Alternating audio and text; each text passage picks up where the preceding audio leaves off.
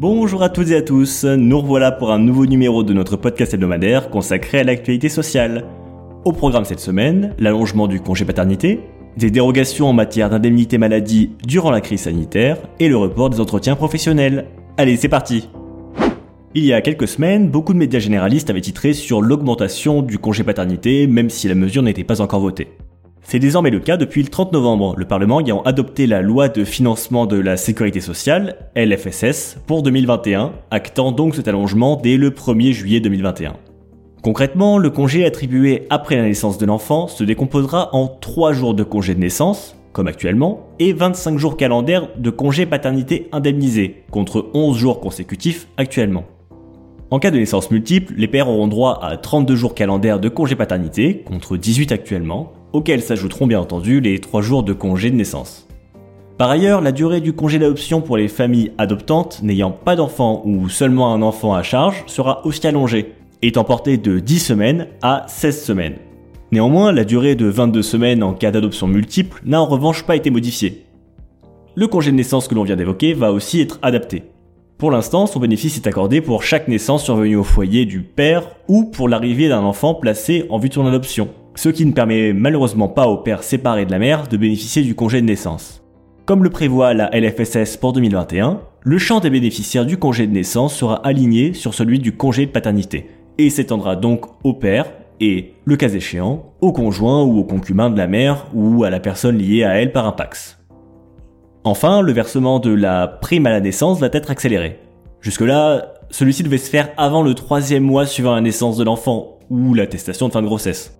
Désormais, la loi de financement de sécurité sociale 2021 prévoit de la verser avant le huitième mois de grossesse. Cette mesure fait suite à une proposition de loi visant à assurer le versement de la prime avant la naissance de l'enfant, afin de permettre aux familles d'accueillir leur enfant dans les meilleures conditions.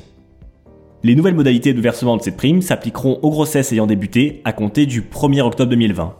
En outre, pour des grossesses ayant débuté entre le 1er juin et le 30 septembre 2020, la prime à la naissance sera versée au cours du mois d'avril 2021. Restons encore un peu sur la loi de financement de la sécurité sociale qui prévoit la possibilité de modifier par décret les conditions d'octroi des indemnités journalières de sécurité sociale, IJSS, et complémentaires, IJC, dans le cadre de la crise de Covid-19. Ces dérogations ne pourront concerner que les actes et prestations directement en lien avec cette épidémie ou nécessaires à la limitation de sa propagation. D'ailleurs, ce décret peut prévoir que ces dispositions ont un effet rétroactif, mais ceci dans la limite d'un mois avant la date de sa publication.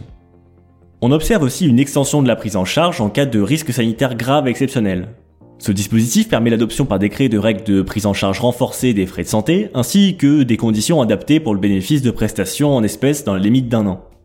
Dans tel contexte, il serait donc possible d'agir par décret concernant notamment la prise en charge des frais de santé qui ne relèvent pas de la protection sociale contre le risque et les conséquences de la maladie ou la maternité, ou euh, la condition de stabilité et de régularité de résidence pour l'affiliation à l'assurance maladie et maternité. La LFSS pour 2021 prévoit également la possibilité d'instituer des règles dérogatoires quant aux conditions posées pour le versement des IJC versés par l'employeur. Ainsi, le critère d'ancienneté, le motif d'absence au travail, comme euh, le fait que ce soit un accident, une maladie, une mise à l'isolement ou encore un cas contact, les modalités de calcul ou encore le taux pourront être modifiés par un décret qui déterminera la durée et les conditions de mise en œuvre des dérogations. Les indépendants ne sont pas oubliés pour autant, car à compter du 1er juillet 2021, les professionnels libéraux affiliés à la Caisse nationale d'assurance vieillesse des professions libérales pourront percevoir des indemnités journalières en cas d'arrêt de travail pour maladie, ces prestations étant assurées par les caisses primaires d'assurance maladie et les caisses générales de sécurité sociale. Ce dispositif sera financé par une cotisation supplémentaire assise sur les revenus d'activité, dans la limite d'un plafond. Le taux et le plafond ainsi que le nombre de jours de versement seront fixés ultérieurement par décret. Pour conclure, le plafond annuel de la sécurité sociale, ou plus communément appelé PASS, qui permet de déterminer certaines assiettes de prélèvement et niveau de prestation, restera le même qu'en 2020, c'est-à-dire 41 136 euros. En principe, le montant du pass évolue chaque année en suivant l'indice du salaire moyen par tête qui est estimé à moins 4,1% pour 2020 à cause du recours massif à l'activité partielle.